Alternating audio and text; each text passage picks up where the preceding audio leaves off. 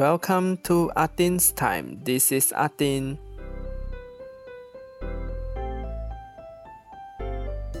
今天是年初九拜天公。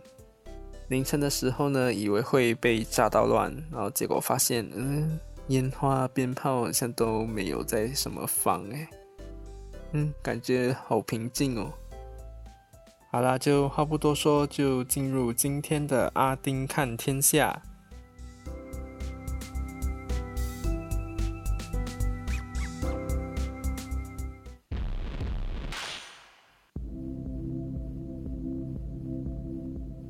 那首先还是要先来看大马 COVID-19 的情况。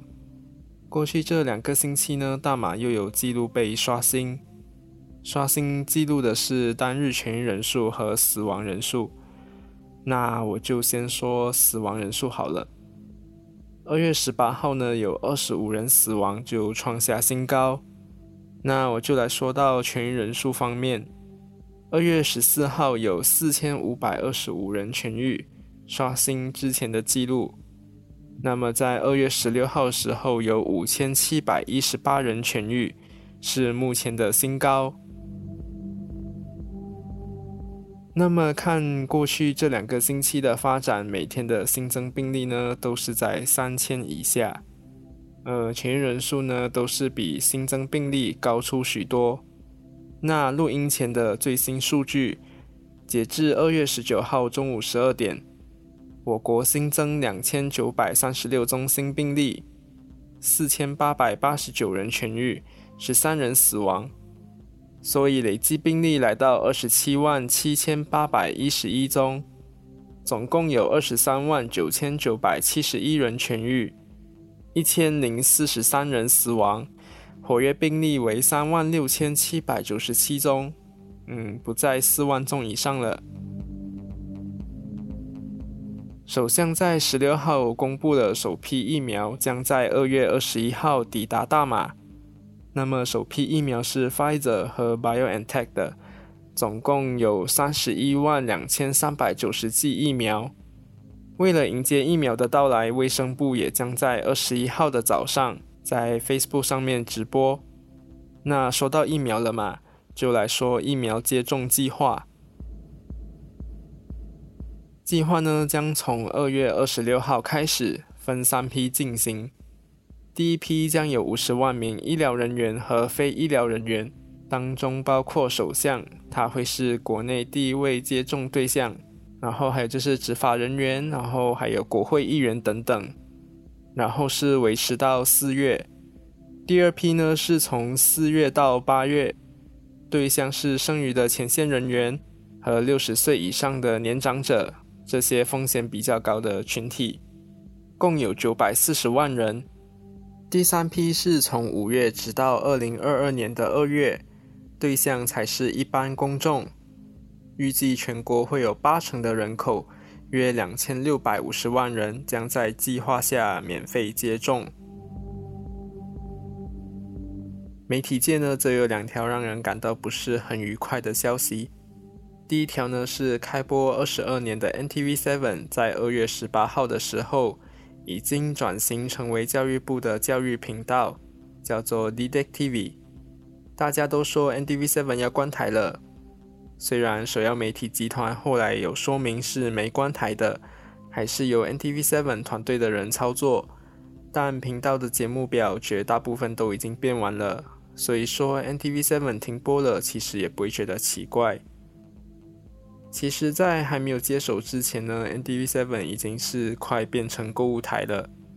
停留在 NDV Seven 的时间，从以前到现在是越来越短的。我只能说，NDV Seven 辉煌的日子已经过去了。其实，NDV Seven 从没落到被处理掉，嗯，对我来说是不意外的，也是迟早的事，因为基本上资源都已经整合了。并且是注重在 DVD 哥和八度空间这两个频道而已。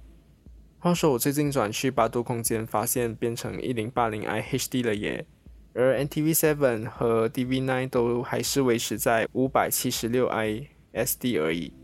所以没有注意到八度空间变成一零八零 i HD 的，你们可以去看一下哦。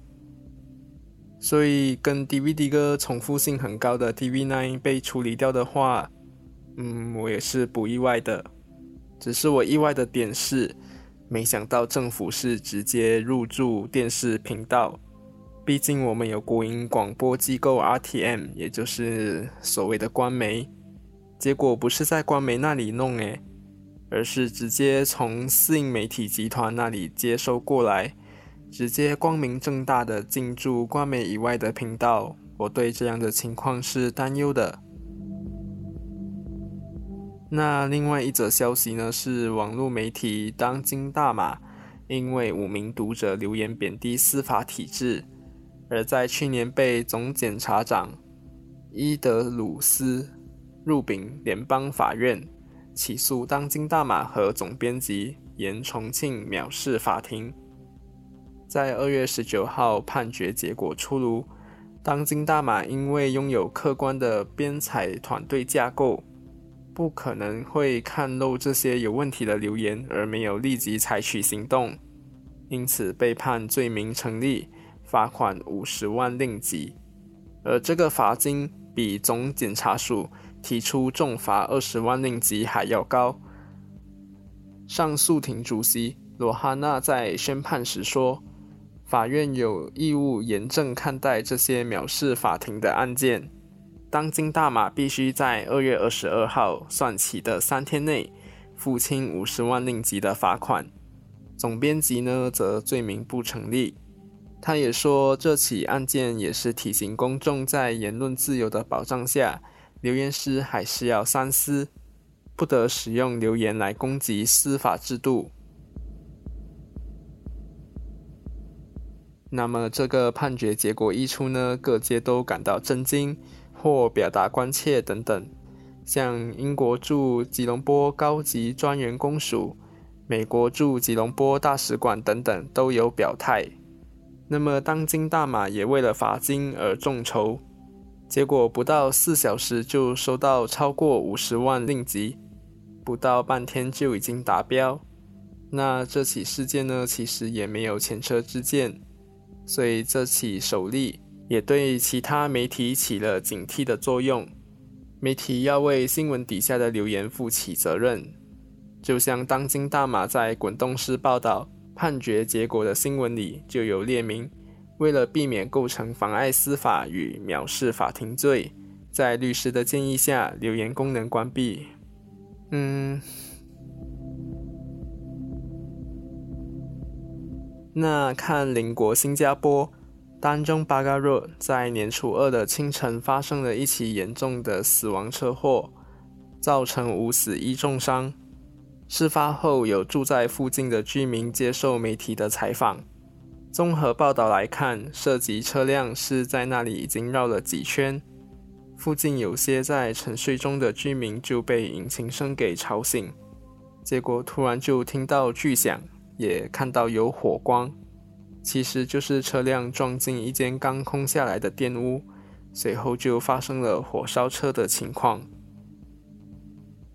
Social media 上有流传着一段影片，涉及车辆呢是呼啸而过的，目前普遍都认为是飙车所导致。那后来又有另一段影片流传，是由事故现场附近的监视器所拍的，可以看到车子疑似打滑。往顺时钟方向转，然后车的后尾呢就直接撞进去空置的店屋，不久就看到火光窜出。一名女子呢则一路奔跑，冲进火光里头，就是那位为了救未婚夫而全身遭到八十八仙严重灼伤的女子。那这起车祸是过去十年来最严重的车祸。警方也还在调查这起事件，所以这起事件呢会不断更新。针对这则新闻呢，我想说的是，明明就有很多不确定的事情，可是网民的嘴巴真的是有够毒的。就像记者早期报道中写道：“车子不知何故打滑冲进电屋，后面就写不知何故便燃烧等等。”然后很多网民就留言骂说：“嗯，飙车就飙车，哪里来的打花？哦，媒体竟然在洗白耶，等等。”但是现在这段影片流出后，嗯，我不知道那些人的脸有没有觉得肿肿的。我在第二段影片还没有流传之前，也用过 Google Map 跟第一段影片对比过，然后就和朋友讨论，就我怎么看那个路线都觉得很奇怪，因为照理来说呢，到了那个路口后，路是偏向左边的，所以你的 steering 应该是要往左转，可是为什么会往右，然后越过反方向车道，冲进去右边的店屋？因为那时候影片也没有就是很近距离的，所以也不懂到底是头先进呢，还是是那个车的尾巴先进。现在第二段影片出来了，就让我知道为什么会撞进右边的店屋了。但现在还有很多东西在厘清当中，所以我也不多做评论。很多时候呢，不用急着表态，先一边观望一边分析后，才表达自己的立场。其实这起车祸后，新加坡这几天的新闻呢，也很多悲剧新闻哦。像是在大年初六的时候，有一对男女在祖屋底下起争执，结果女子被利器攻击，送院后伤重不治。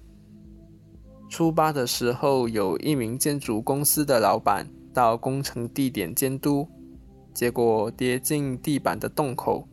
从四点七米高的距离坠落，伤重不治。